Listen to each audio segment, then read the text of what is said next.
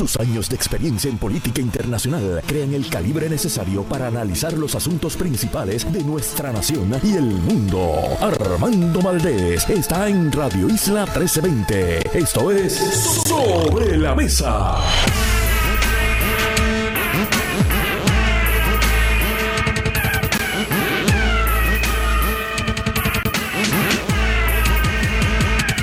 Bueno, Soy Armando Valdés. Usted escucha sobre la mesa por Radio Isla 1320.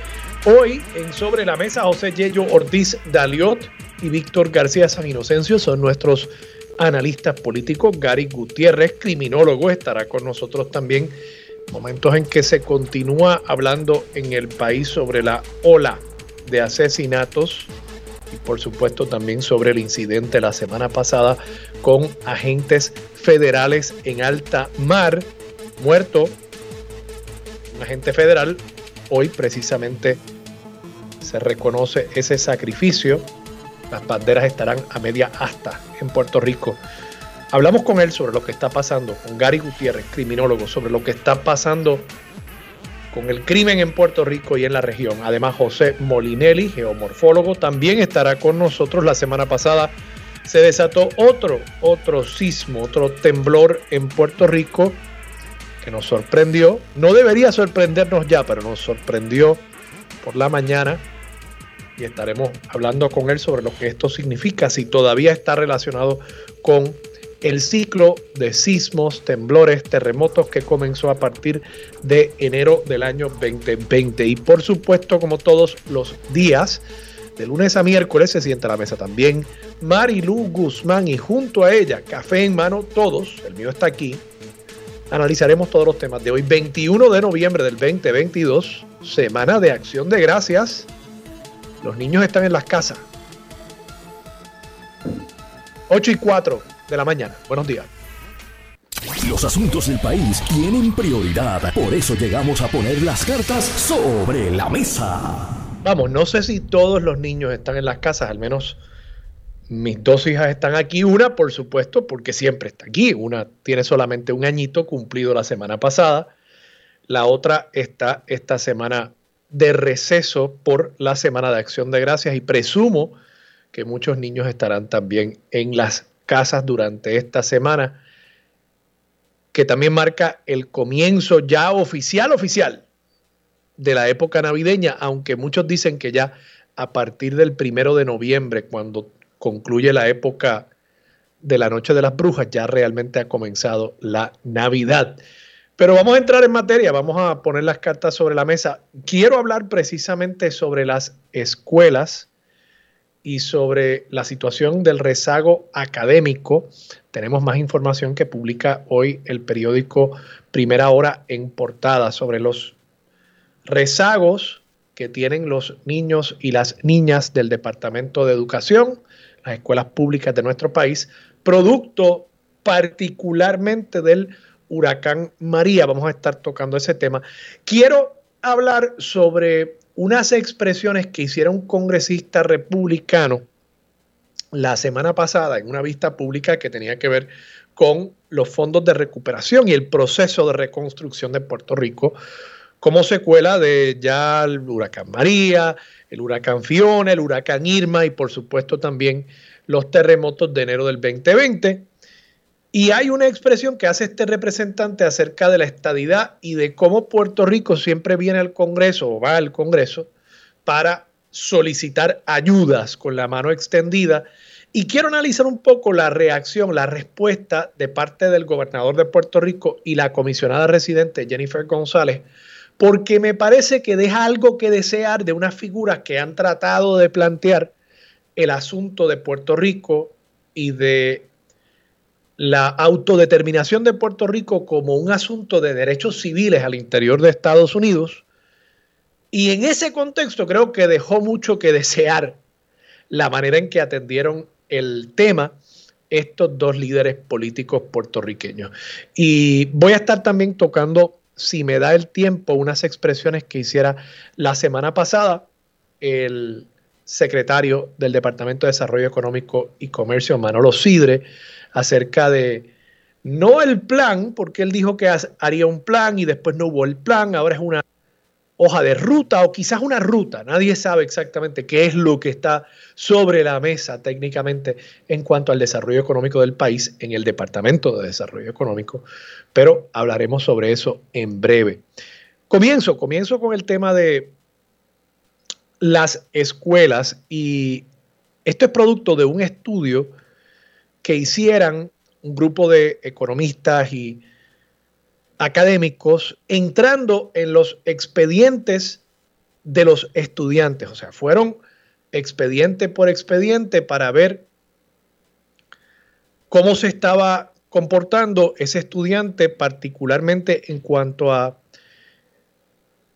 el resultado en las pruebas del sistema de medición y evaluación para la transformación académica y se evaluaron también los perfiles sociales de estos estudiantes. Y presumo yo que eso lo habrán hecho también para controlar por otros factores. En un estudio, si uno está tratando de realmente identificar la causa de un problema, uno tiene que hacer lo que los científicos llaman controlar el experimento para que uno pueda determinar si lo que le está causando a un niño, digamos, una alergia, es el polvo o la cortadura de grama, vamos a decir, ¿verdad? Porque si el niño está expuesto a ambas cosas a la vez, uno no puede determinar a ciencia cierta cuál de esas dos cosas le está causando una alergia. Pues se hace un experimento controlado y podría haber un niño que no esté expuesto a ninguno de los dos eh, materiales, uno que esté expuesto solamente a grama y uno que esté expuesto solamente a polvo. Y de esa manera uno analiza cuál de esos factores ambientales está realmente resultando en una alergia para ese niño o para ese grupo de niños. Algo similar me parece que han intentado hacer aquí estos académicos, entre ellos de paso menciono a Eileen Segarra, José Caraballo Cueto, amigo y colaborador de este espacio, Yolanda Cordero y Héctor Cordero.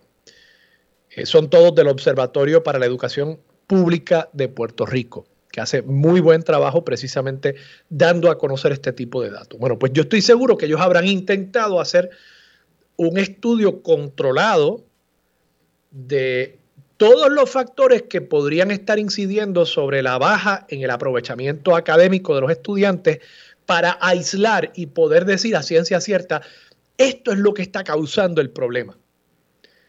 ¿Y cuáles son los resultados de este estudio que han hecho? Bueno, voy a leer aquí directamente de la nota que publica hoy Frances Rosario en el periódico Primera Hora. Dice, el azote del huracán María hace cinco años no solo dejó la infraestructura del país en mal estado, sino que ocasionó que el índice de aprovechamiento académico de los miles de estudiantes del sistema de educación pública en las áreas más impactadas por el ciclón, que fueron identificadas como el sureste y la zona montañosa, decayera en un 3% adicional al que ya experimentó la población estudiantil en general. O sea, lo que se está diciendo aquí es, ya había una reducción en el aprovechamiento académico de los estudiantes. Ya había un rezago para la población en general de Puerto Rico. Pero donde más impactó el huracán en promedio, ahí hay un rezago adicional de 3%. Continúo leyendo.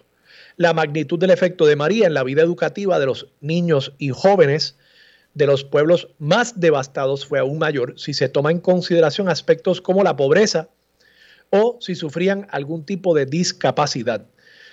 Según un reciente estudio de los profesores de la Universidad de Puerto Rico, que ya les mencioné, llamado el efecto de desastres consecutivos sobre los resultados educativos, estos estudiantes tuvieron bajas adicionales en el índice de aprovechamiento académico del que experimentó la población general de hasta un 7%. O sea, en las zonas más afectadas, más sureste y zona montañosa, 3% de rezago adicional. En aquellos lugares donde además se combina con factores como pobreza y algún tipo de discapacidad, esos niños tienen un rezago que es un 7% adicional.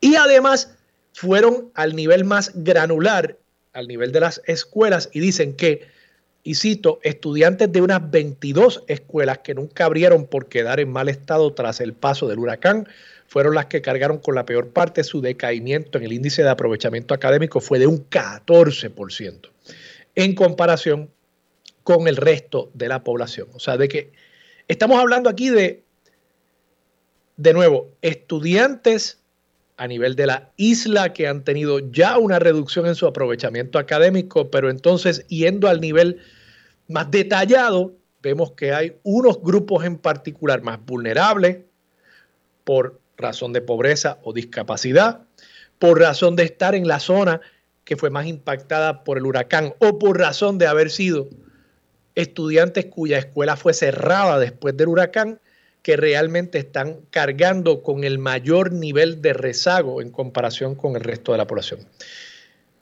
Lo peor, y este es un dato que quizás preocupa aún más, una cosa es que un estudiante tenga rezago y es algo que deberíamos atender, no estoy minimizándolo, pero peor que eso es que el estudiante haya decidido abandonar la escuela. Y señala este artículo, este estudio, es que María también empujó a muchos alumnos fuera de la escuela. El estudio reveló que aumentó en un 18% la probabilidad de la deserción escolar en octavo grado, sobre todo en zonas de mediano impacto del huracán. O sea, 18% más probable que un estudiante de octavo grado abandone la escuela, o como yo siempre digo, que la escuela lo abandone a él o a ella.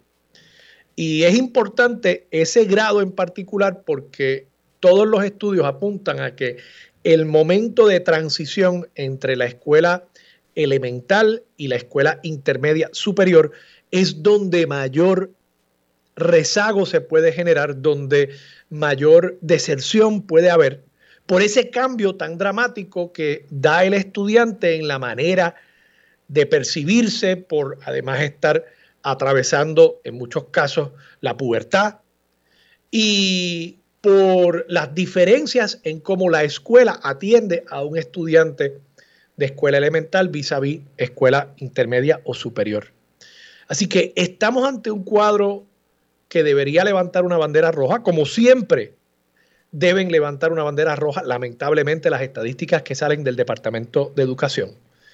Hemos estado hablando durante las pasadas semanas sobre este bono que se le ha dado a los empleados públicos de 475 millones de dólares, incluidos de paso los maestros que reciben unos 3 mil dólares.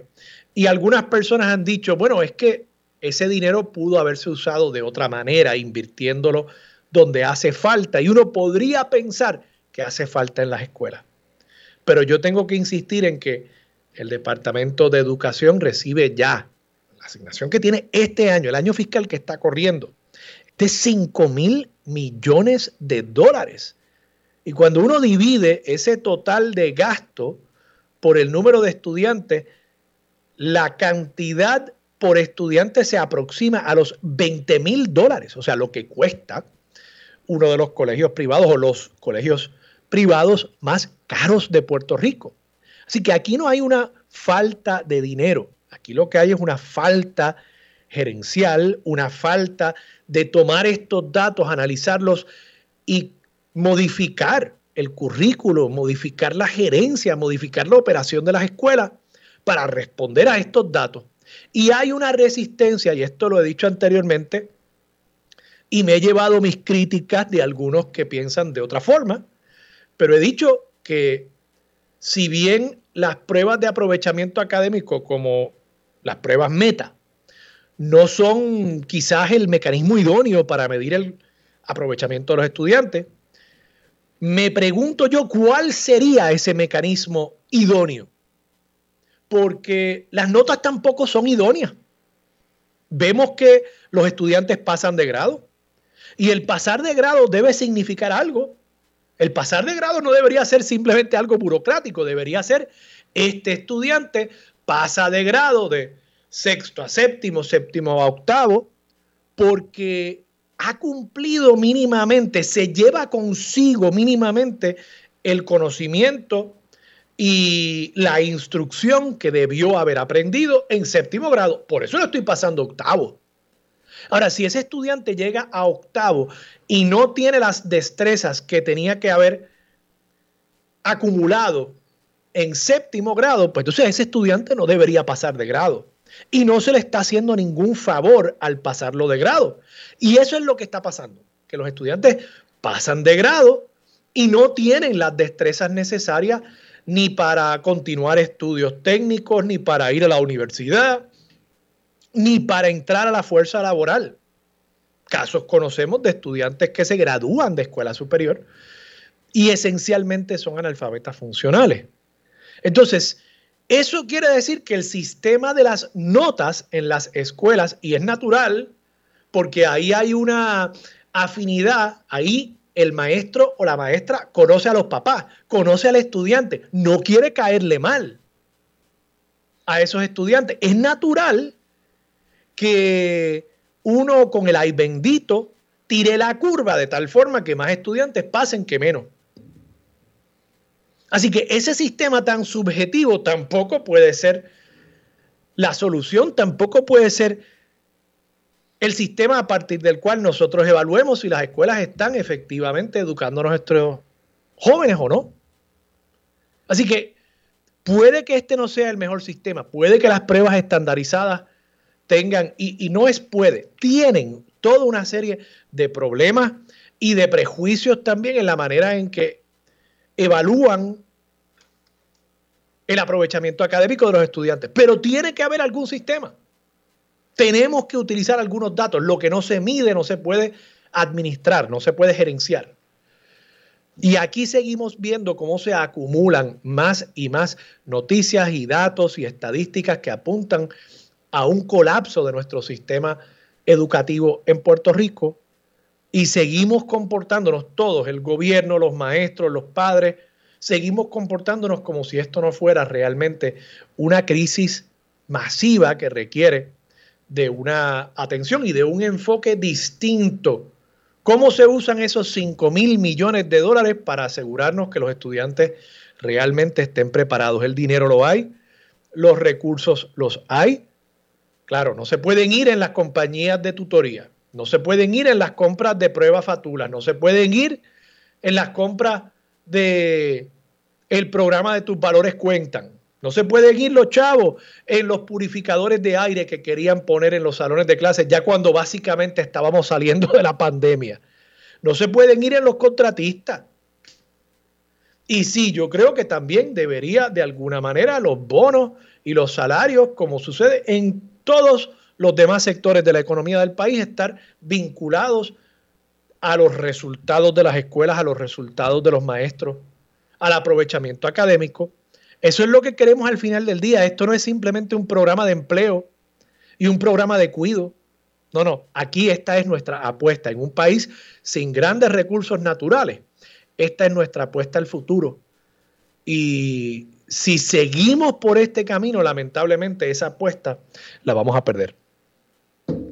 Sé que me tengo que ir a la pausa, pero quiero dejar este tema sobre la mesa. La semana pasada hubo una vista pública en el Congreso, la Comisión de Recursos Naturales, probablemente será de las últimas bajo la presidencia de Raúl Grijalva, ya el Partido Republicano se ha confirmado, va a estar en poder, en mayoría, en la Cámara de Representantes y por tanto habrá otro representante, un republicano, presidiendo el Comité de Recursos Naturales. Bueno, resulta que era una vista pública acerca de Puerto Rico y el proceso de reconstrucción después de María. Y un congresista republicano criticó a Puerto Rico por siempre estar abogando por la estadidad y pidiendo dádivas.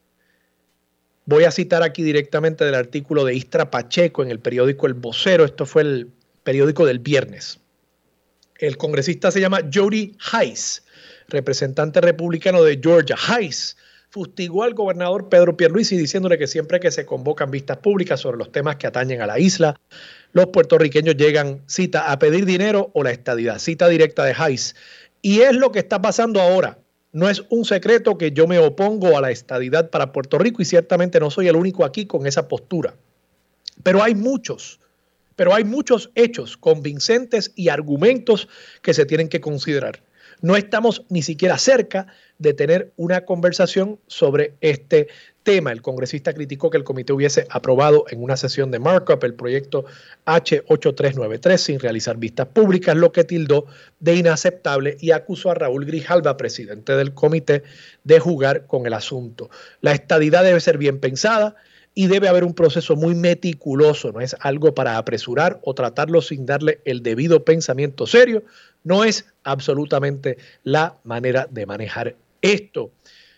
Cuando regresemos, les voy a leer las expresiones del gobernador de Puerto Rico y de la comisionada residente Jennifer González y analizamos si realmente ante una andanada como esa en contra de la ideología que ellos dicen representar, si la reacción de ambos líderes políticos del Partido Nuevo Progresista atendió efectivamente los planteamientos hechos por el congresista Jody Hayes. Con eso y con Marilú Guzmán. Regresamos aquí en Sobre la Mesa por Radio Isla 1320.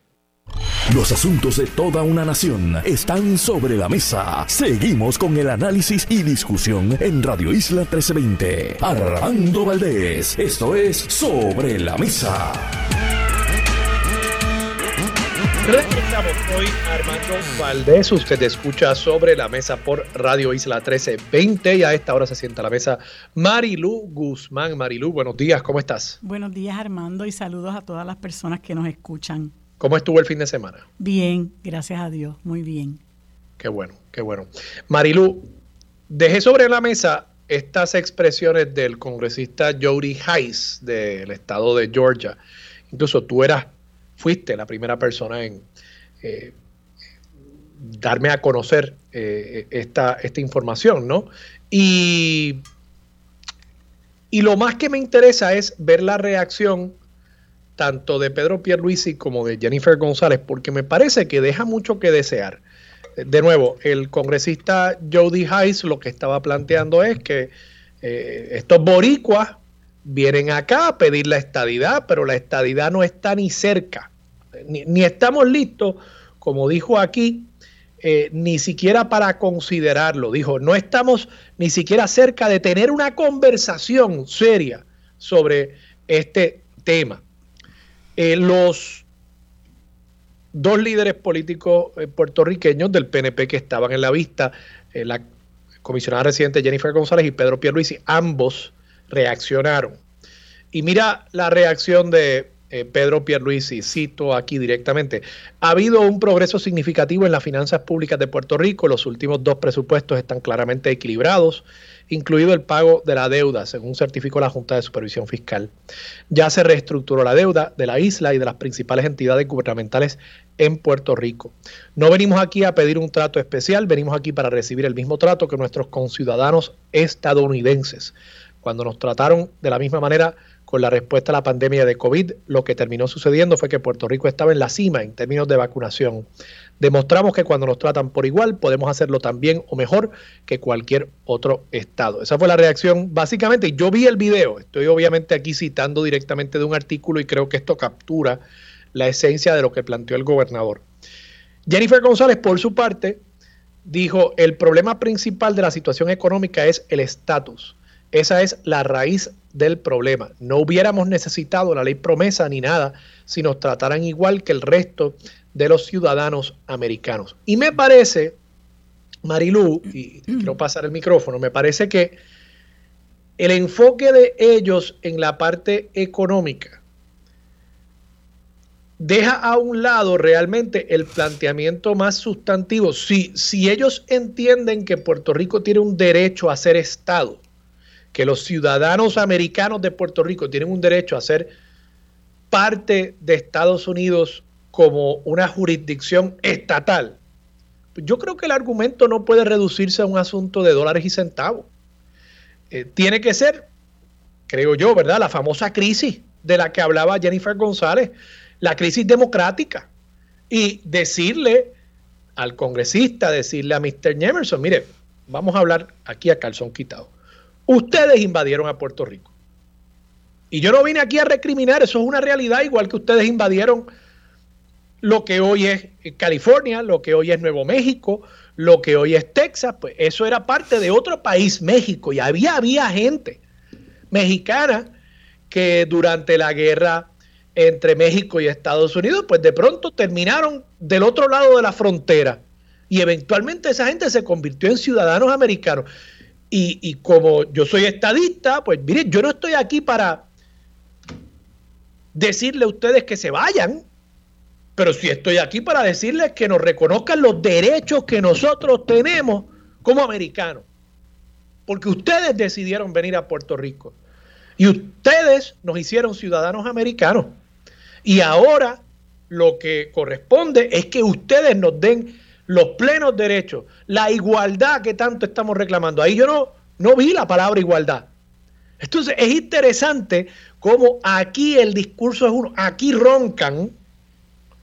A mí me gusta mucho esa expresión, eso es de, de las generaciones más jóvenes, pero aquí roncan con el tema de la estadidad y la igualdad, pero van allá y se ponen mansitos como, como el cordero de, del escudo, mansitos van allá y entonces se ponen a hablar de que si, bueno, la cosa está mejorando, congresista, no me venga con esa, señor, y el chistecito y la broma, en lugar de hacer lo que me parece correspondería allí, como lo han hecho. O sea, si ellos se ven como, como un tema de derechos civiles, pues mira, Martin Luther King y Malcolm X no fueron a Washington eh, a hablar sobre eh, cómo los afroamericanos, su situación económica había mejorado. O sea, había un planteamiento un poco más elevado sobre los derechos a los que tenían ellos, eh, deberían tener acceso como personas, en el caso de los afroamericanos, que también fueron traídos bajo la bandera americana sin que mediara la voluntad de ellos. y yo creo que pierden una oportunidad y, desdice de lo que ellos llaman aquí una lucha por la igualdad cuando, cuando utilizan ese tipo de lenguaje. ¿Qué te parece a ti, Marilu? Pues mira, esa, ese, nuevo, ese discurso que no es tan nuevo, porque es un discurso que trajo Pedro Rosselló a la comisión eh, de a una comisión dentro de la OEA, si no me falla mi memoria, ese discurso de los derechos civiles pues es un discurso que ellos lo enmarcan dentro de la condición como ciudadanos americanos, ¿verdad? Los que no somos estadistas entendemos que, son, que, que no hay tal cosa como un derecho a la estadidad.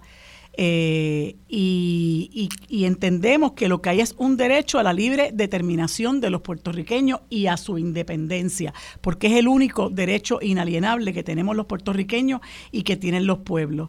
Eh, el, problema está, Armando, en pretender ignorar que hay un enorme sector de la clase política estadounidense que no está dispuesta a reconocer ese derecho. Para empezar, desde eh, los albores de los, del 1900 se crearon, se empezaron a, crear los casos insulares y ellos se montaron y con ello, ¿verdad? El estatus, entre comillas, de territorio no incorporado. Y con ello ellos eh, se dieron la facultad de discriminar contra nosotros como pasó hace poco con el SSI, ¿verdad? Que, que ni se logró que se legislara en el Congreso y el, y, el, Tribunal Supremo rechazó concedérselo a los puertorriqueños. Y ellos están con ese discurso de la igualdad, de la igualdad, de la, de la eh, fair treatment, como dijo, trato justo, como dijo eh, Pierre Luisi, eh, pero realmente de nuevo, ellos ignoran que hay un enorme sector de la clase política que no cree eso, que no está dispuesto a reconocer eso. Eh, y el señor Hayes es una muestra de ese sector, representa a ese sector. Bueno, y, yo te puedo, y te puedo aceptar y te acepto ese planteamiento, pero es lo mismo que había gente que estaba de acuerdo con la segregación en las escuelas, ¿ves? O sea, eh, yo estoy tratando de, de colocarme el sombrero y, la, y meterme en la mentalidad de esta ideología y de este planteamiento teórico de los estadistas. Y si tú dices, esto es una lucha de derechos civiles, como las luchas de los afroamericanos, oye, pues había gente que estaba, y probablemente todavía hay gente que está en desacuerdo con, eh, con la desegregación de las escuelas. Claro. Y, y, lucharon, y fueron allí y lucharon. No, no iban con este ñe, ñe, ñe. Eso es lo que te digo. O sea, eh, eh, creo que, que le hacen un flaco servicio a su propia ideología cuando en lugar de allí ponerse potrones, no, se ponen corderitos. Sí, claro, pues porque están frente al amo, eh, Armando, y nosotros no podemos olvidar eso. Ellos están frente al amo. lamentablemente, esto es una, un discurso de, de, mendigar, ¿verdad? Como se dice, y de rogar un derecho primero que es inexistente y que los Estados Unidos en su gran mayoría representado por esa clase política no están dispuestos a dar. Y tú no vas a esperar, mira, en el 2016, lo comentaste ahorita, en el 2016 Jennifer eh, que, que dijiste, hiciste una cita de una frase que es total y absolutamente demagógica porque la ley promesa no tiene nada que ver con el estatus. Sí tiene que ver en el sentido de que nos la impusieron los americanos, pero nos la impusieron porque porque se robaron los clavos de la cruz, el partido al que ella pertenece principalmente se robaron los clavos de la cruz y nos, y nos quebraron el país. Esa es la razón por la que nos impusieron promesas. Claro está, como nosotros somos una colonia de los Estados Unidos, ellos tienen poderes plenarios sobre el territorio y utilizaron esos poderes plenarios y la cláusula, territorial sobre, cual, la, sobre la cual se funda y se establece la ley promesa para imponernos esa ley y por ende traer aquí una junta de control fiscal. No tiene nada que ver con que nosotros no seamos hemos estado. Tiene que ver con que ellos vinieron aquí a robarse los clavos de la cruz y se los robaron. Y entonces quebraron el país, pero, pero el problema es que esa, esa actitud es una actitud de servilismo, Armando, y tú no puedes esperar que el árbol de pera, eh, el árbol de, olmo te dé pera, ¿verdad? Este, y esa es la, situación lastimosa. Lo triste es, Armando, que esa gente crea que Pierluisi representa al país, un gobernador del 33% que se crea que esa es la posición de los, de los, del resto de los puertorriqueños y lo que, lo que hizo fue hacernos pasar una vergüenza. Marilu, vamos a la pausa. Regresamos con más de Sobre la Mesa por Radio Isla 1320. Los asuntos de toda una nación están sobre la mesa. Seguimos con el análisis y discusión en Radio Isla 1320. Armando Valdés, esto es Sobre la Mesa.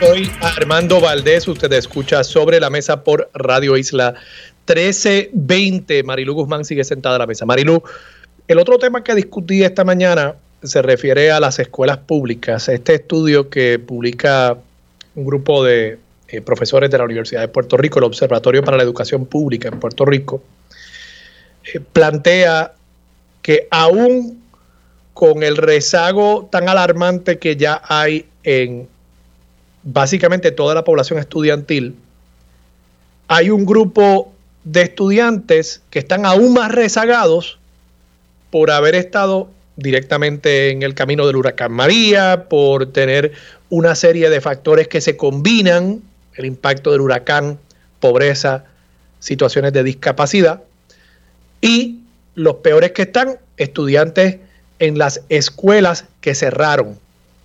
Y yo planteaba pues que me parece que el Departamento de Educación tiene el dinero, tiene los recursos, tiene la tiene incluso la empleomanía, tienen buenos maestros, pero por alguna razón seguimos acumulando estos rezagos. En lugar de acumular premios y acumular éxitos, estamos acumulando rezagos que los estudiantes van a llevar consigo, a menos que se atienda antes de que abandonen la escuela, probablemente por el resto de sus vidas.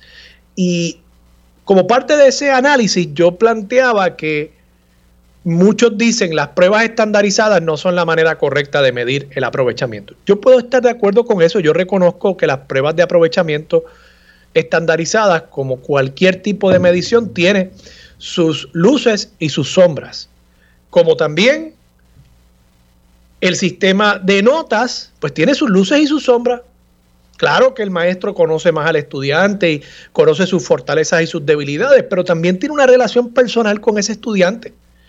Y quizás no está tan inclinado a ser objetivo y honesto con ese estudiante como lo debería hacer, porque no le está haciendo ningún favor pasándolo de grado sin que haya acumulado el conocimiento y las destrezas necesarias para su edad y para su nivel educacional. Entonces te pregunto, ¿cuál es la opción? ¿Cuál es la alternativa? Evidentemente el sistema de medición que tenemos no es idóneo, pero aún con todos los errores que pueda tener, nos muestra una tendencia y la tendencia es a un rezago que se continúa acumulando. Me escribe una persona, de paso, maestra de un colegio privado, y me dice, oye, en los colegios privados también hay unos rezagos muy notables. No lo dudo, no lo dudo.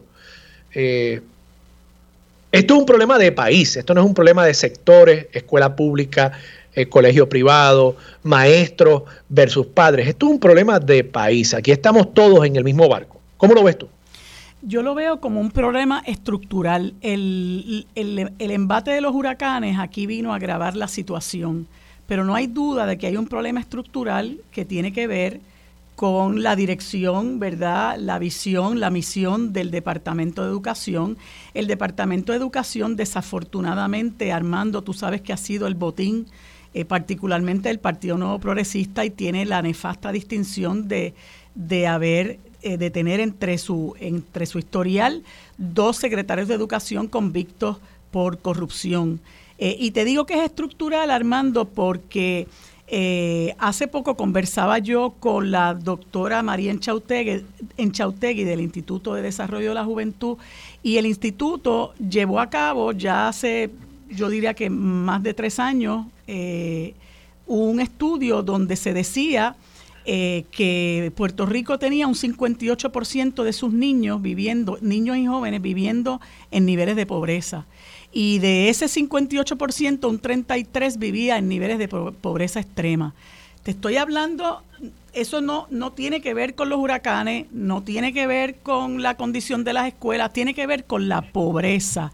Y no hay duda de que, una, de que un niño que come bien, que tiene una buena casa, que tiene una red de apoyo, que puede llegar a su escuela sin ningún problema, que tiene los recursos para estudiar en su casa, que usa eh, que puede usar tecnología, etcétera. Es un niño que va a tener un aprovechamiento mayor que un niño que no tiene absolutamente nada de eso y que posiblemente vive en un hogar disfuncional por las condiciones que crea la pobreza en, ese, en, esa familia.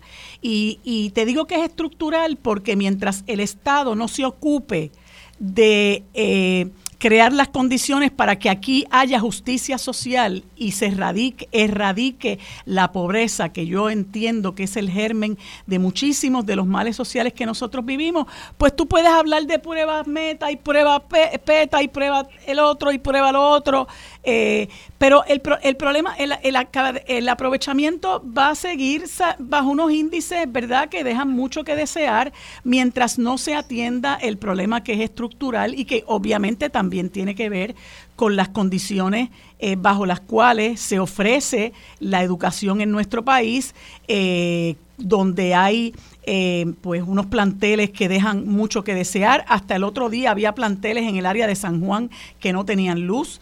Eh, donde los maestros tienen que comprar materiales, donde los maestros están mal pagados, eh, ¿verdad? Eh, un sinnúmero de problemas que, que abonan al, a, precisamente a que el, el, el, el, proceso educativo conduzca al rezago de nuestros niños. y aquí, pues, lógicamente hay una visión de que cuando hay yerba mala, tú la talas. ¿Verdad? Pero nunca bregas con la raíz, nunca trabajas con la raíz. Asimismo pasa con el problema de la criminalidad, que, que nosotros estamos viviendo una, un alza alarmante en la criminalidad desde hace unos años para acá, eh, y yo estoy completamente segura que eso tiene que ver con la desigualdad, que eso tiene que ver eh, con la, el problema de, de, pobreza que hay, al que se ha relegado a muchísimos sectores del país. ¿Y qué hace el gobernador? no, el plan está funcionando. Él le dice a la gente, no, el plan está funcionando. No, nuestros nuestro, eh, eh, nuestros eh, planes de, de, para combatir la criminalidad están funcionando. ¿Por qué? Porque tienes un gobierno Y eso ha sido así históricamente, no lo digo únicamente con Pierluisi, lo que pasa es que con Pierluisi la situación se ha agravado, porque yo no sé cómo tú piensas, pero yo no recuerdo haber vivido bajo la gobernanza de un, un, gobernador más indolente y más insensible que este señor. Eh, y entonces si tú realmente vives en una burbuja y te, te importa Oye, Fortuño, Fortuño le hacía competencia. Sí, sí, le voy a defender, Voy a defender a, a, Pilu. Yo creo que yo creo que Fortuño le hacía competencia. Sí, sí, sí, están ahí, están ahí nariz con nariz. Eh, pero por lo menos eh, eh, Fortuño vino con el embeleco aquel de las escuelas del siglo XXI, ¿verdad? Y, y ahí este, trató como de que manejar la situación, pero el asunto también del cierre de escuelas ha sido fatal, ¿verdad? Y el hecho de que aquí no se ha combatido adecuadamente el problema de la deserción escolar, que como tú, como tú bien señalas, no es que los niños y jóvenes abandonen la escuela, sino que la escuela los abandona a ellos. Y de ahí que ese problema sea estructural y no lo vamos a poder resolver hasta que no tengamos gente que esté verdaderamente comprometida con que nuestros niños y jóvenes se eduquen. Cuando a ti te da lo mismo, pues, pues tenemos un pie Luisi. Marilu, vamos a la pausa, regresamos con más de Sobre la Mesa por Radio Isla 1320. Los asuntos de toda una nación están sobre la mesa. Seguimos con el análisis y discusión en Radio Isla 1320. Armando Valdés, esto es Sobre la Mesa. Bueno amigos, como les dije hace un momento y como todos los lunes tenemos ahora el panel del licenciado Víctor García San Inocencio, ex representante por el Partido Independentista puertorriqueño, y al licenciado José Ortiz Daliot, ex senador por el Partido Popular Democrático, a quienes le doy los buenos días y las gracias por estar conmigo en este segmento como todos los lunes. ¿Cómo están? Bien, bien, gracias a Dios y buenos días a todos ustedes. Y Víctor. buenos días. Todo bien, gracias a Dios. Saludos por allá y a todas las radioaudiencias. Qué bueno. Gracias nuevamente por estar conmigo en este segmento que yo disfruto mucho. Eh, bueno, quería comentarles eh, algo que venía hablando ahorita con, con Armando eh, y es esta vista ante la Comisión de Recursos Naturales de la Cámara, que es la que tiene jurisdicción sobre, sobre Puerto Rico, eh, donde este, eh, este representante, Jody Hayes, hizo unas expresiones que se han, ¿verdad? se han discutido muchísimo, más allá del asunto pequeño de si, eh, bueno, pues él este, es trompista o ya se va o es un racista, de tratar de irse por las ramas, a mí me parece que hay unas eh, situaciones, ¿verdad?, más de fondo que debemos, eh, que debemos analizar. Y, y, este señor aprovechó, ¿verdad?, esa comparecencia de Pedro Pierluisi para eh, exponer cuál es su posición en cuanto a la situación de la isla, lo que para mí, ¿verdad?, pues, pues refleja lo que es el sentir de, de muchos congresistas, ¿verdad?, que quizás lo, lo piensan por lo bajo y él, pues como se va, eh, o a lo mejor sin, sin, sin haberse tenido que ir, pues ha tenido eh, el, el, arrojo de decir cómo se cómo, cómo piensa, ¿no? Este, y digo que, que es este eh, preocupante, bueno, porque este señor eh, no solamente dijo a, boca de jarro que él está en contra de la estadidad, pero dijo que él pues votó en contra del, del el proyecto 8393 porque no le da la opción no le daba la opción a los puertorriqueños a seguir siendo territorio.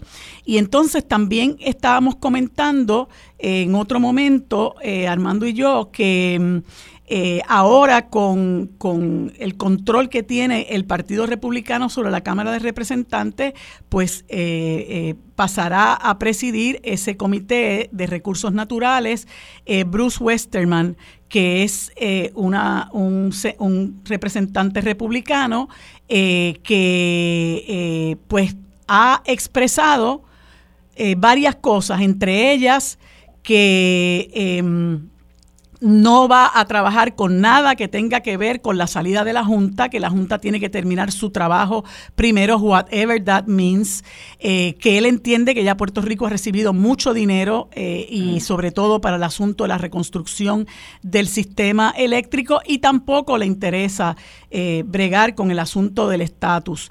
eso, pues obviamente representa una posición de, de, una gran indiferencia hacia lo que es la condición eh, territorial y colonial de nuestro país, que es un tema que a nosotros tres nos ocupa mucho eh, y, pues, ¿verdad? Estando este país tan dividido y polarizado, pues eh, siento que el panorama es bastante desalentador para nosotros los que sí creemos en, en, que se atienda de manera seria y profunda el problema del estatus, Yello. Bueno, menos mal que este señor Westerman es amigo de, Jennifer, porque tú sabes que lo, ella lo, lo trajo y lo paseó por Puerto Rico para que él viera el efecto del huracán Fiona. Eh, o sea, y, el efecto de esa conversación con Jennifer aparentemente haber, debe haber, sido cero, ninguno, no tuvo ninguna consecuencia el que él viniera a Puerto Rico eh, y ninguna consecuencia las conversaciones que ha tenido con la señora González. Eh, porque lo que ha dicho es, pues mira, yo voy a actuar como el perfecto, como el colonizador perfecto y ustedes son un territorio y van a hacer lo que nosotros decimos. Básicamente esa es la actitud de Western, que también básicamente es la misma del, del congresista este de, de, Georgia. ¿no? Eh, y, y, yo creo que tiene que haber una respuesta eh, mucho más eh, eh, con una voz alta de, parte de los puertorriqueños sobre la actitud de estos dos señores, porque nosotros eh, queremos y, exigimos eh, que se nos dé la oportunidad de expresarnos como parte del proceso o del derecho a la libre determinación. Esto no es cuestión de que si quieren o no quieren, es que tenemos que exigirlo. Y lo que debió haber hecho el gobernador allí de Puerto Rico debió haberle dicho, mire, si todo este problema del estatus no es culpa nuestra, es culpa de ustedes, es culpa de Estados Unidos, que en 125 años no nos han dado una oportunidad para expresarnos sobre qué es lo que queremos hacer para el futuro de nuestra isla.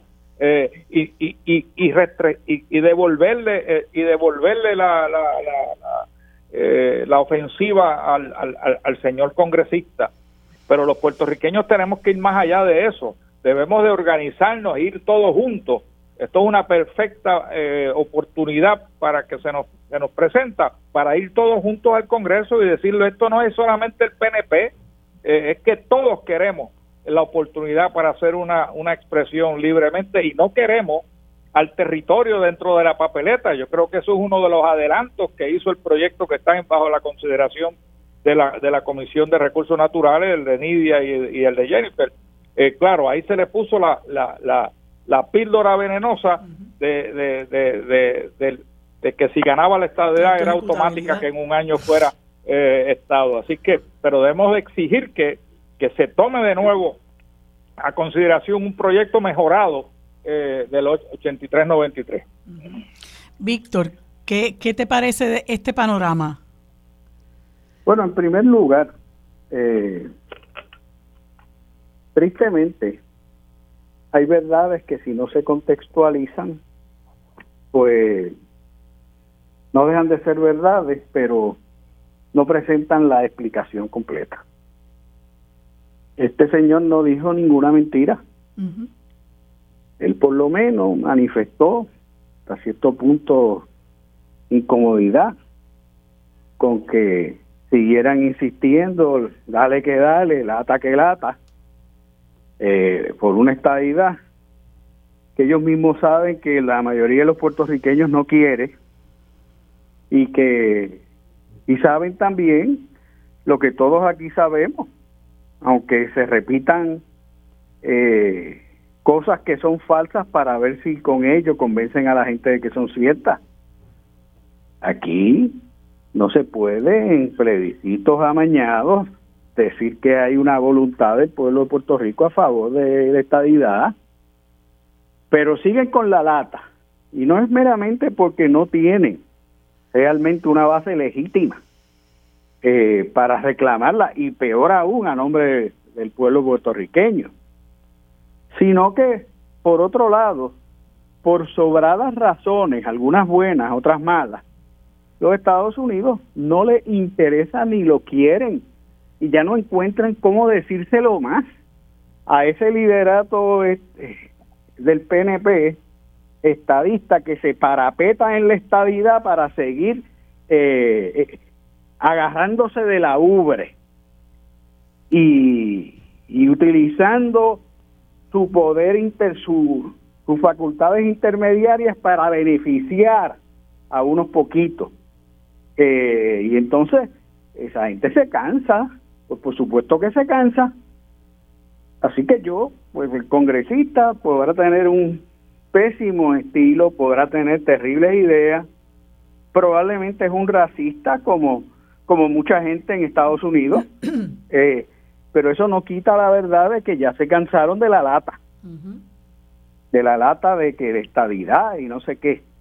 Eh, y por otra parte, de que, de que van allá a pedir, a pedir, a pedir, a pedir, a pedir, lo cual también es verdad. Pero esa, esa es la verdad sin el contexto.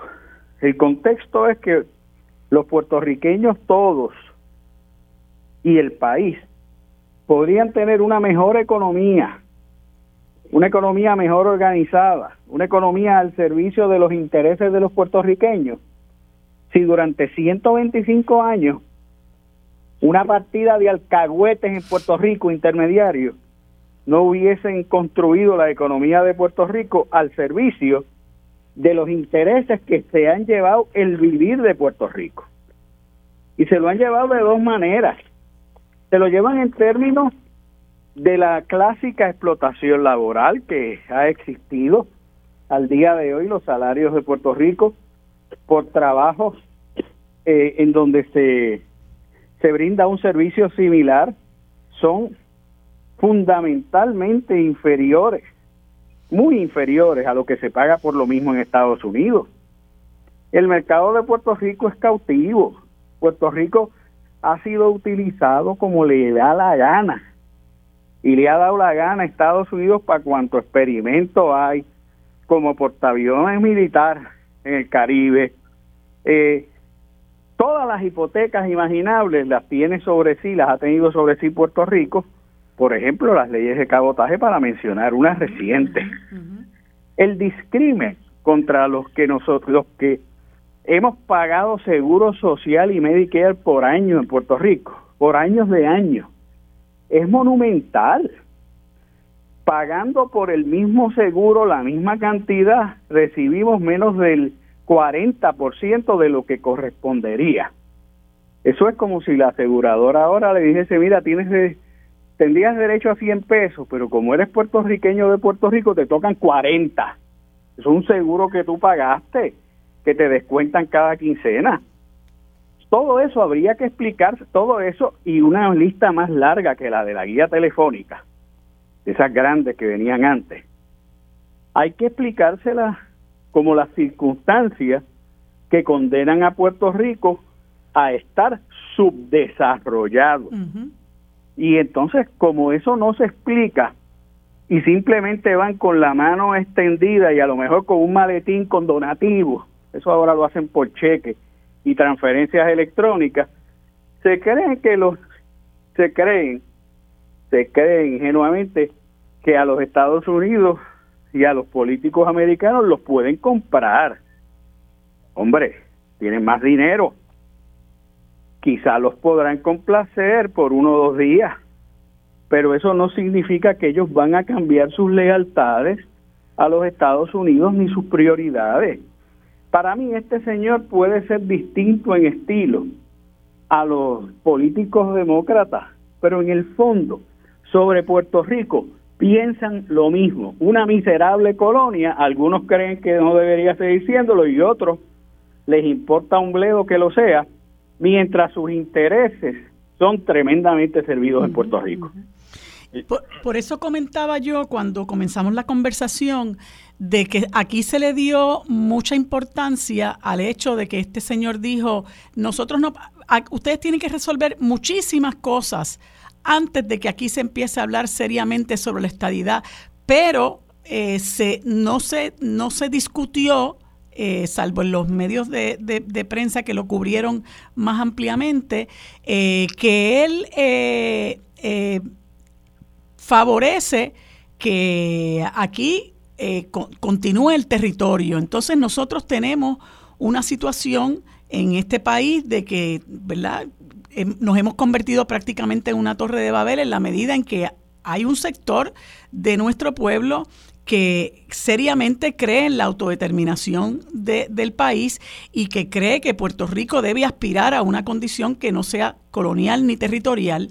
Eh, pero sin embargo, tenemos por un lado a un Partido Popular liderado por gente que se siente totalmente complacida con el presente estado de cosas, a pesar de que hace seis años que tenemos una Junta de Control Fiscal sobre nuestro, nuestros hombros, ¿verdad? Que lo que ha servido es para eh, exprimirnos, para estrangularnos, para enriquecer a los bonistas, para enriquecer a todos los asesores, eh, abogados, cabilderos, relacionistas, todo ese entourage que ellos tienen nos ha costado más de mil millones de dólares eh, y ellos se sienten satisfechos con eso. No hay al interior de ese partido que representa ya no tanta gente como antes, pero representa un grupo considerable de, compatriotas eh, que se siente totalmente complacido con una situación tan humillante como esta y quienes como Yello procuran que el partido avance y tenga una brújula ideológica hacia lo que debe ser la soberanía, pues han sido eh, eh, eh, menospreciados, ninguneados, arrinconados. Y por otro lado tenemos a un partido que también venido a menos, ¿verdad? Por, porque alberga dentro de su seno a un montón de corruptos, ¿verdad?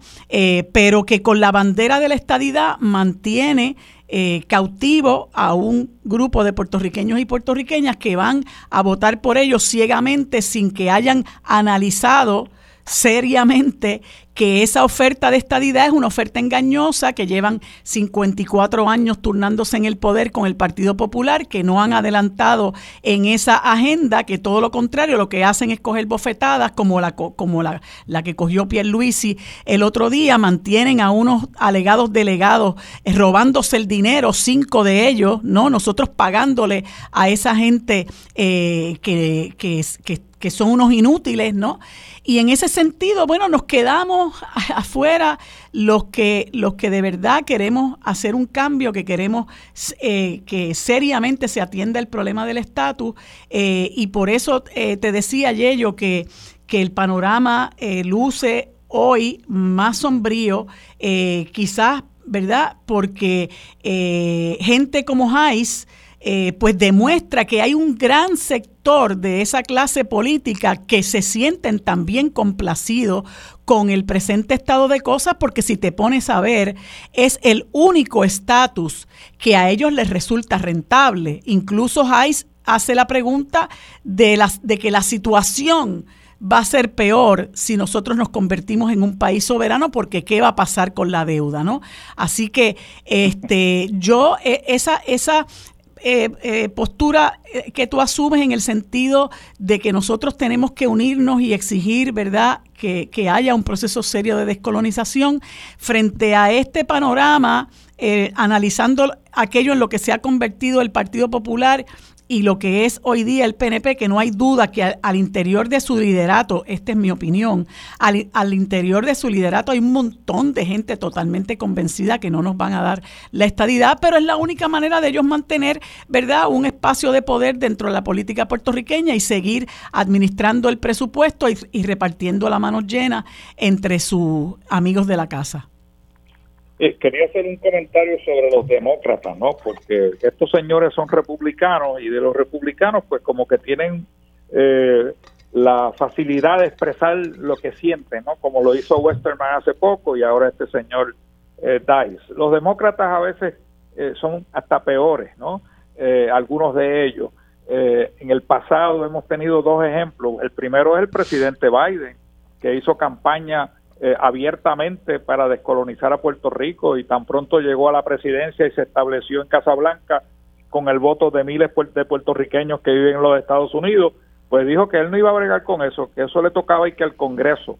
Eh, otro ejemplo fue el presidente Obama. Obama vino a Puerto Rico en un par de ocasiones a, hacer campaña cuando era candidato, no cuando era presidente. Cuando vino presidente vino a llenarse los bolsillos eh, en, en, una tardecita en el Caribe Hilton y se llevó como 60 mil dólares antes de darse el cafeíto con García Padilla, pero anteriormente como candidato vino y tuvo entrevistas en, los medios diciendo que él iba a empezar un procedimiento de descolonización. Así que esos demócratas, a mi juicio, eh, son peores que los republicanos en ese sentido, porque prometen algo que no van y que no tienen la intención de cumplir y nos toman y nos toman el pelo y nos dejamos nosotros que nos tomen el pelo. Eh, así que los demócratas también son culpables en toda esta situación. Eh, que inclusive algunos de ellos quieren que se incluya todavía el territorio. Se recuerda que la, la señora Fox, creo que era, eh, si, no me equivoco, demócrata, si no me equivoco, y, e y, volvió a incluir al territorio en el proyecto en, en, los noventa y pico, si no me, no me acuerdo exactamente el año ahora. Pero eh, eh, y por eso y no podemos contar ni con el PNP ni con el Partido Popular, porque el problema es que los regentes del Partido Popular actuales y los que quieren reemplazar a los que están actualmente piensan igual, piensan que el territorio está bien y que, y que esto hay un pacto y todavía están viviendo en el 1952. Y por otro lado, el PNP no le interesa unir esfuerzos con ningún otro grupo en Puerto Rico, quieren seguir solamente haciendo lo que ellos les dé la gana, pasado en el plebiscito del 17, plebiscito del 2012 con Fortuño, hicieron lo que ellos quisieron hacer eh, y, y, y, no se puede contar con ninguno de los dos, por eso tenemos que la sociedad civil y los otros partidos de minoría unirnos e ir a, hacer un reclamo contundente al Congreso de los Estados Unidos. Eh, eso es una, una empresa que requiere mucho esfuerzo, Víctor, ¿no cree? Lo que creo, ¿verdad? Sobre este tema. Republicanos y demócratas están, como lo decían en la escuela de leyes, impare delicti. Pero es que en Puerto Rico el PNP y el Partido Popular también. O sea, yo no, yo no puedo pensar que hay un milímetro de distancia en la transgresión colonial en donde el PNP aventaje en transgresión, humillación e indignidad al Partido Popular en materia del estatus. El Partido Popular ha usufructuado como le ha dado la gana la relación territorial. Es más, la ha cultivado. De vez en cuando, cada cinco o diez años, hacen un aguaje de pronunciamiento para decir que están reclamando poderes, pero no es verdad. Se han, se han convertido en simples intermediarios y cabilderos de la profundización del colonialismo. De facto y de jure lo hacen. Por consiguiente, pues yo tengo, o sea, yo, eh, querido amigo salió yo tengo que maravillarme por su capacidad y optimismo y esperanza de creer que en ese partido eh, hay voluntad de que varíe el estatus político. Y por eso es que he pronosticado una y otra vez que el Partido Popular y el PNP van a acabar desacreditados con mucha menos gente, pero fundidos para tratar de hacer mayoría en este país, para abogar por el territorio incorporado permanente. Eso es la colonia permanente, eh, porque hacia eso se dirigen. Son incapaces de pensar un Puerto Rico mejor.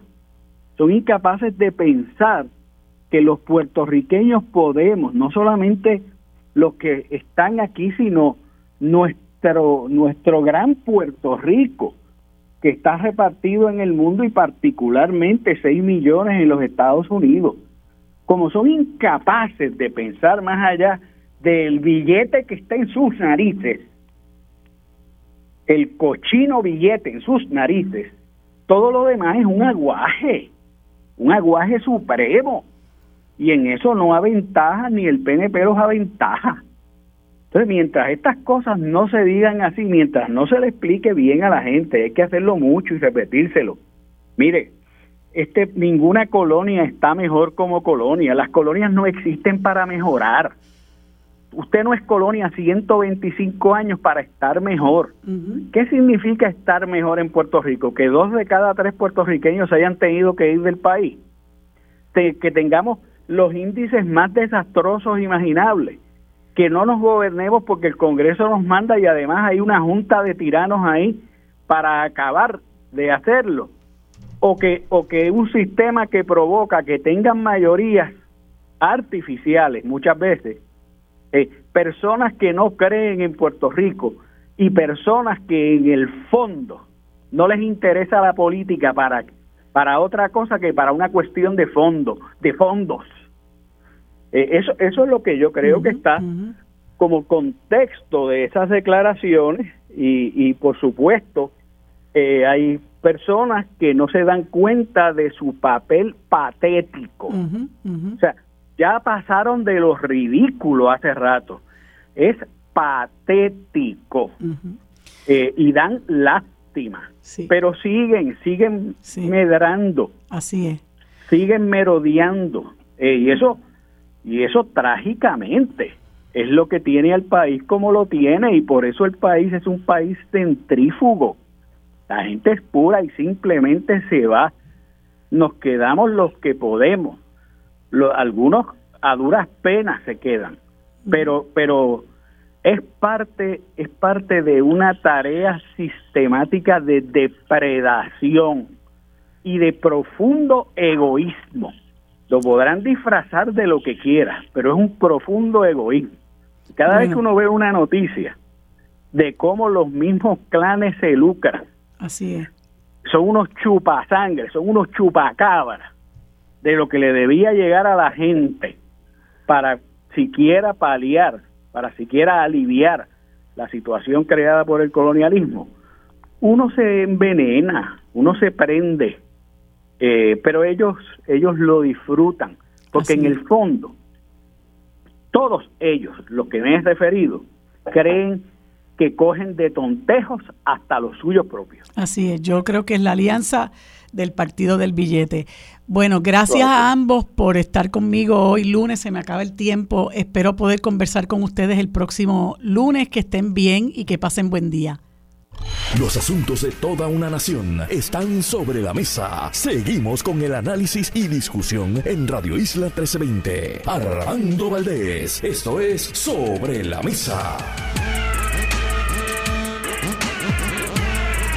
Bueno amigos, como les dije al principio de esta última hora del programa, ahora conversamos con el profesor universitario y criminólogo Gary Gutiérrez desde la ciudad de Ponce, a quien le doy los buenos días y las gracias por compartir conmigo este, este segmento. ¿Cómo está Gary? Buen día. Saludos licenciada, un privilegio siempre conversar con, con, con, usted y con, y con la radio audiencia. ¿no? Pues gracias Gary nuevamente por estar con nosotros. Gary, yo quise conversar contigo porque, bueno, eh, aquí eh, pues se dio, ¿verdad?, mucha importancia a, una, a un hecho que sí tiene importancia, ¿verdad?, que tiene que ver con el asesinato de un joven que era eh, de la Reserva del Ejército de los Estados Unidos, que aparentemente tomó una ruta equivocada por un sitio en el Tuque eh, y bueno, eh, bajo las circunstancias que, fuera, pues resultó asesinado. Eh, y son, son hechos, ¿verdad?, que a uno le conmueven, pero que no es un hecho aislado, ¿verdad? Una de las cosas que me preocupa a mí enormemente es que se ponga, se le dé importancia al asunto por la persona de quien se trata, ¿verdad? Porque era una persona que pertenecía a la Reserva del Ejército de los Estados Unidos, pero con mucha frecuencia están muriendo puertorriqueños y puertorriqueñas en este país, eh, muchas de ellas eh, por estar en el lugar eh, que, que, no, que no que donde, ¿verdad? Menos adecuado este, en el momento en que ocurre una balacera o algo por el estilo. Pero realmente a mí me dejaron perplejas las expresiones del, del, del gobernador en un parte de prensa eh, que publica el Nuevo Día, donde eh, bueno, yo digo que Pierluisi es como Madre Teresa, de, eh, perdón, como, la, como Santa Teresa, nada, nada, lo, nada lo turba, nada lo espanta. Y él, ante la situación, ¿verdad? Pues dice que la estrategia que está siguiendo la policía, el plan integrado de seguridad, está dando resultados. Y uno dice, bueno, ¿dónde vive este señor? Y a renglón seguido dice, eh, por eso es que yo siempre hago la distinción entre los usuarios de drogas y los traficantes de drogas. El tráfico de drogas es una empresa criminal y utilizan la violencia para controlar sus territorios, para proteger sus negocios ilegales y por eso es que contra el narcotraficante tenemos que ser fuertes.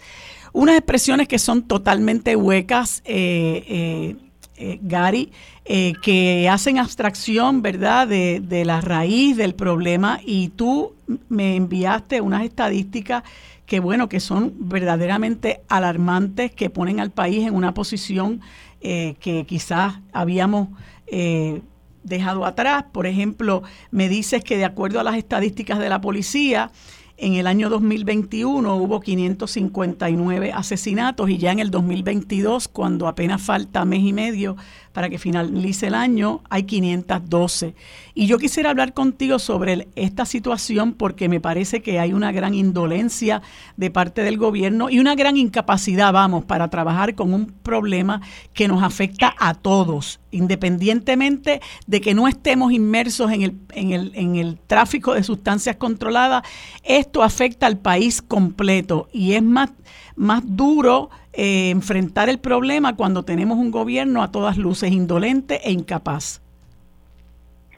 Pues mira, lo primero es que la, las expresiones del administrador colonial, que, le dicen gobernador, pero realmente es el administrador colonial, eh, demuestra el carácter clasista de su visión del mundo, eh, donde hay unas fuentes que son importantes y otras que se desechan con estaban vinculadas al narcotráfico.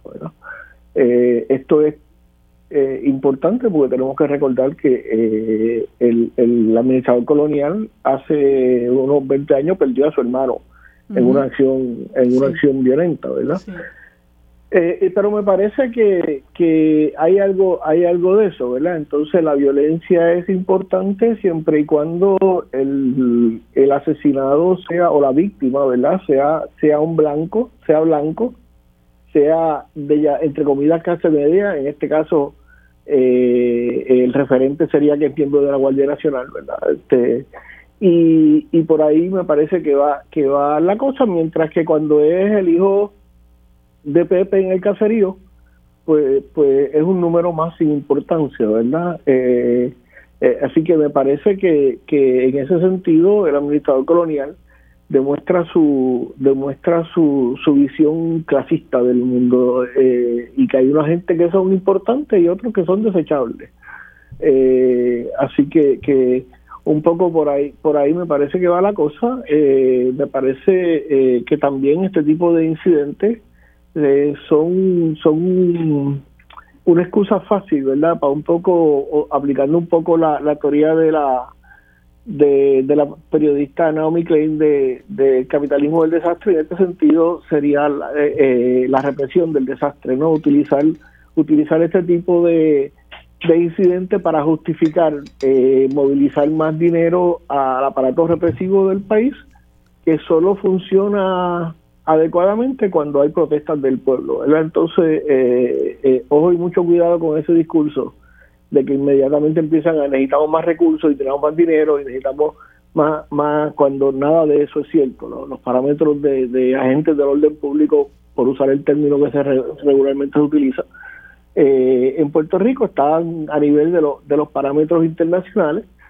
y pueden que esté un poco por debajo de los parámetros de las ciudades grandes en Estados Unidos, pero obviamente ellos tienen otros problemas que nosotros no tenemos, ¿verdad? Pero cuando tú sumas la cantidad de efectivos en la policía, con la cantidad de policías municipales, la cantidad de agentes del DIE, la cantidad de presencia de agentes federales en el país, en la isla, etcétera, etcétera, etcétera, eh, yo creo que llegamos hasta doblar los estándares internacionales de cantidad de policías, así que no eso esa, no, no podemos permitir que se utilicen estos incidentes para justificar el aumento en presupuestos o, en, o en equipos de policía que en última instancia solo se utilizan adecuadamente cuando cuando cuando viene a reprimir al pueblo. Así que, que ojo y mucho cuidado con eso.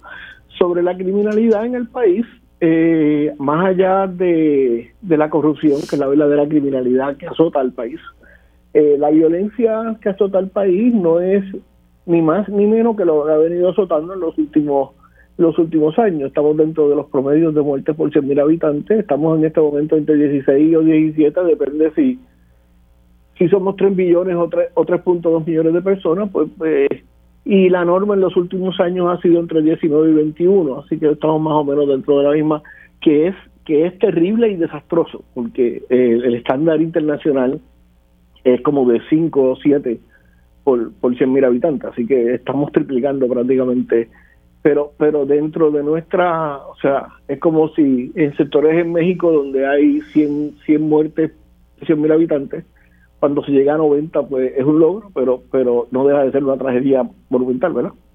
Así que en eso estamos. Lo que sí es una tragedia, y fíjate que esto es interesante y tiene que ver con quién es desechable y quién es quién quién es eh, vulnerable.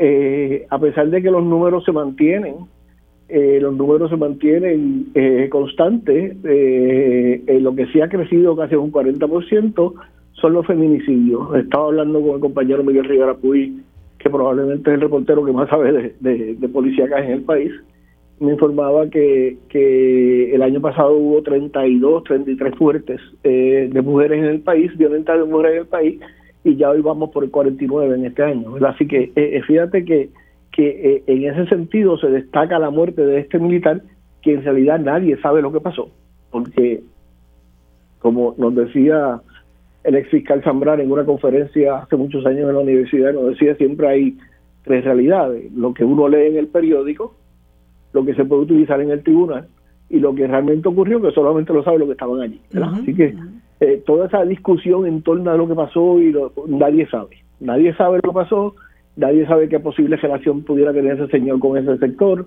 eh, nadie sabe la actitud con la que lo interrumpió ese señor, porque en última instancia, se nos olvida que el trasiego de drogas, en el trasiego de drogas matar gente no es negocio. O sea, matar gente en el trasiego de drogas es un costo del negocio que muchas veces le cuesta en términos de visión pública, ese tipo de cosas, porque el, trasiego de drogas es un negocio eh, que está, que está, eh, que tiene como referente los mismos referentes de cualquier negocio eh, legalizado en el país, y lo único que es que esté legalizado. Y, y el negocio de, de, los narcotraficantes vender drogas no mata gente.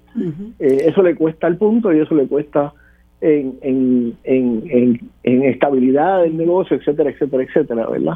Eh, además de que, de que cuando miramos esta discusión como la plantea el Estado, nos olvidamos de que realmente esto es una guerra que, que se, se perdió hace 10 años que nadie, nadie, ningún criminólogo serio en este, en este momento en el mundo habla de, de, de, viable, de la guerra contra la droga viable y la inmensa mayoría ya empieza, como lo hicimos en el Puerto Rico algunos criminólogos hace 20 años atrás, empezar a hablar de la necesidad de legalizar la droga. Así que eh, eh, no sé si eso te da un recuento. Sí, eh, partiendo de tu pregunta, ¿verdad? Sí, tú, tú has hecho más o menos una radiografía, ¿verdad? De lo que es la, lo, de, de lo que está ocurriendo y de lo que tras, lamentablemente ha estado ocurriendo eh, consecuentemente en nuestro país, eh, pero voy a, coordinar contigo para que podamos eh, compartir tus ideas sobre, sobre ¿verdad? las causas que llevan a, estos problemas y particularmente esa teoría que tú tienes, que,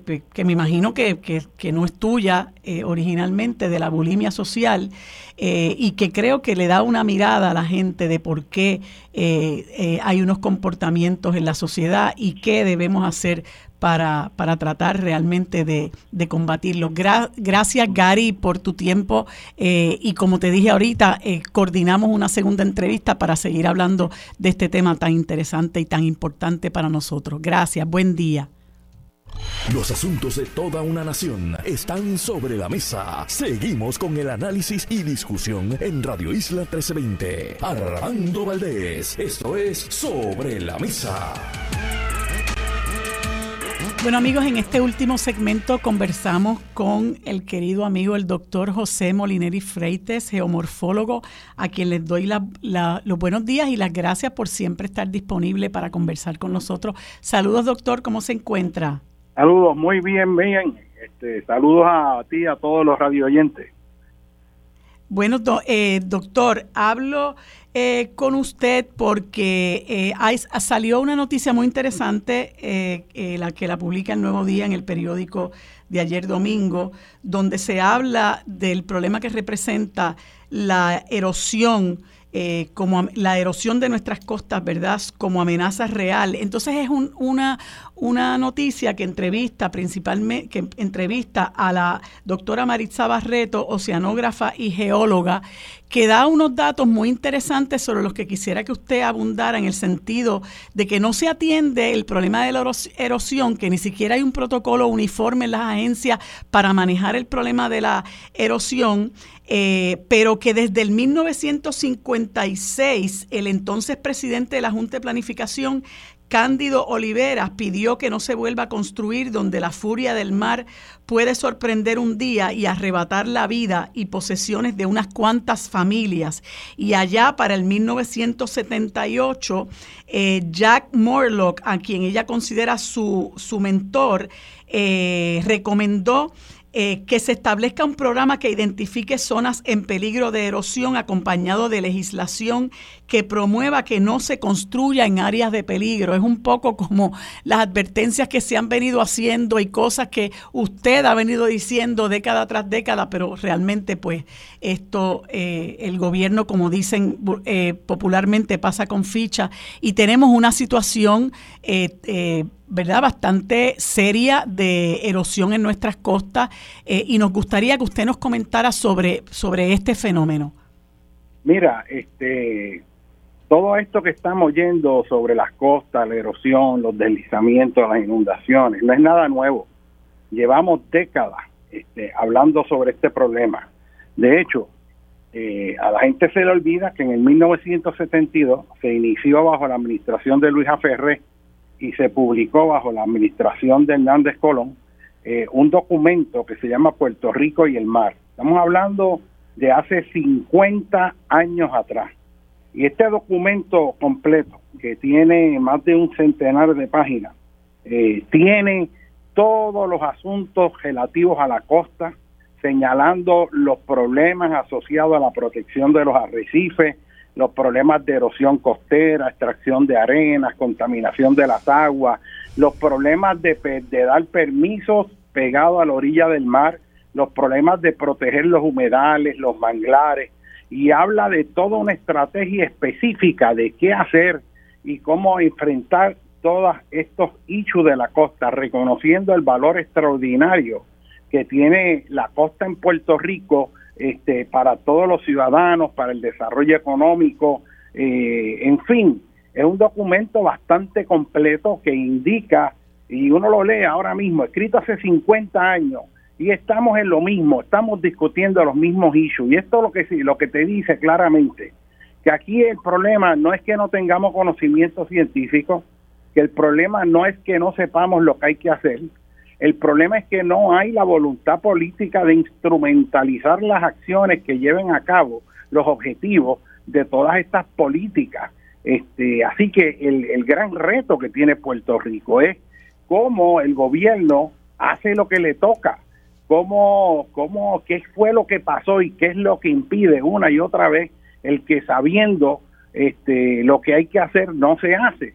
Todavía al presente siguen aprobando proyectos este, en la costa, en zonas eh, ecológicamente sensibles, en zonas que se van a ver afectados por la erosión costera, que se van a ver afectados por el alza en el nivel del mar, y el desorden continúa. No hay un mecanismo de supervisión de quienes se suponen supervisen eh, el que se hagan las cosas bien. Y aquí estamos hablando de la Oficina de Gerencia de Permisos, que ha sido un desastre con respecto a cómo ha estado dando los permisos en Puerto Rico en lugares inadecuados de alto riesgo y lo que es terrible aún es que en este mismo momento, con todos estos recursos económicos que hay para eh, volver a construir, hacer viviendas, hacer infraestructura, Aquí esto no está manejado bajo un plan integral de cómo hacer un país resiliente y sostenido. Usted oye que hablan eso, pero lo que terminan haciendo es proyectos de vivienda en terrenos inundables que van a ser rellenados y va a ser más de lo mismo. Eh, o sea, vemos un país que no tiene rumbo, que no tiene una visión de futuro, que todo es un proceso de estar improvisando aquí y allá. Lo terrible también es que tenemos aquí el conocimiento de cómo hacerlo bien. aquí profesionales preparados cómo hacer un país que se planifique y que alcance los objetivos precisamente que deben estar encaminados al desarrollo económico. Así que el, el reto grande ante este problema de la costa, eh, ¿qué vamos a hacer? Y naturalmente el paso número uno es no agravar el problema y, evitar el seguir construyendo en las áreas de alto riesgo. Sin embargo, se sigue construyendo. Número dos, este, el problema no solamente en la costa es de erosión, el problema es la penetrabilidad de las marejadas durante los huracanes, la penetrabilidad de los tsunamis durante los sismos. Aquí decenas de miles de familias que están en la misma orilla del mar esperando que venga un tsunami y no les va a dar tiempo de salir, este, eh, porque si el tsunami ocurre cerca, el tiempo desde que se inicia el evento y llega la ola es demasiado corto para que puedan salir miles de personas de estas áreas densamente pobladas este, en el perímetro costero. No hay este, una visión, que es lo que yo diría que es a donde debemos enfocarnos, que es empezar un proceso de reconstrucción de las ciudades en lugares seguros hay mucha ciudad en Puerto Rico que prácticamente ha cumplido su ciclo de vida y se abre la oportunidad de volver a reconstruir toda esta vivienda nueva que hay que hacer. Se puede hacer reconstruyendo ciudades bien planificadas, que la gente quiera vivir en ellas, donde se provean de forma efectiva muchos servicios, este, eh, en vez de tener la población desparramada por todo el interior montañoso central. Es importante, mira, tener claro que la costa es donde se encuentran los sistemas terrestres con los sistemas marinos. Y la costa no solamente se ve afectada por el alza en el nivel del mar y las marejadas, sino que las costas son los receptores del agua que baja de las cuencas hidrográficas, de los contaminantes que bajan por los ríos. Eh, la costa se ve afectada por la construcción de represas que impiden que se nutran las playas del sedimento que arrastran los ríos y que al construir una represa pues ya no pueden llegar a la orilla del mar como lo hacían antes. La costa es un sistema que ha sido intervenido en numerosos lugares y hay lugares en la costa que se están erosionando rápidamente en Puerto Rico, pero hay lugares que más que erosionarse se han mantenido estables y otros que se están extendiendo. O sea que hay distintas particularidades en distintos lugares. Eh, y por lo tanto, eh, no todo lo que es erosión en la costa es necesariamente por el alza en el nivel del mar, ese es el problema de trasfondo, pero si usted coge e impide el que un río lleve la arena a la desembocadura, a la zona litoral, para que las corrientes las redistribuyan, y ahora hay menos arena que trae el río, pues las playas entonces van a mostrar una pérdida, un retroceso en la línea de costa. Eh, si usted eh, no controla el problema de contaminación de las aguas eh, que, afectan los corales y mueren los corales y se deterioran, pues entonces la, energía del oleaje va a ser mucho mayor cuando choque con la playa porque los arrecifes de coral tienen un efecto amortiguador de la energía marina, de las olas. Así que hay múltiples factores en cada lugar, los elementos que hay que atender este, son diferentes, pero es importante que veamos también que este desorden de construcción en todos lados, desde el que en el interior montañoso central cualquiera viene y mete una puerca y en una ladera abre un camino para hacer una casa y entonces hacer una cajetera que después se desliza y al deslizarse el costo de corregir eso es mayor de la que el de la misma casa que se puso en un lugar que no se debía haber puesto. Todo este desorden de planificación de seguir construyendo en las áreas inundables del río, lugares como Guaynabo, donde han seguido aprobando proyectos en el área del cauce mayor del río, en la zona inundable, reduciendo el, espacio donde las aguas de inundación del río Guaynabo se pueden este, acomodar, haciendo pues que entonces la próxima inundación sea mayor de lo que inicialmente fue. Eh, todos estos procesos que vienen de canalización alteran todos estos flujos de arena, sedimento, calidad de las aguas Y entonces lo que tenemos es un escenario donde se están haciendo muchas cosas a la vez, una cosa aquí, otra allá, pero no hay una estructura articulada de cuál es el efecto combinado de todas estas acciones que se hacen a lo loco, improvisado aquí y allá, porque no se ha desarrollado una visión con un plan de cómo queremos ese Puerto Rico. Y ahí es que hay que hacer esa discusión bien grande. Doctor, eh, la verdad que este es un tema que nosotros tenemos que seguir tratando. Lamentablemente usted es una de las voces que claman el desierto.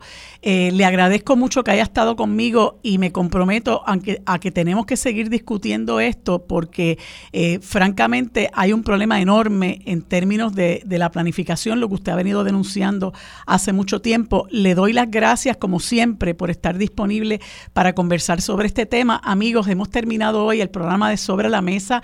Nos vemos y nos escuchamos mañana. Gracias por sintonizarnos. Lo próximo es Mili Méndez en Dígame la Verdad.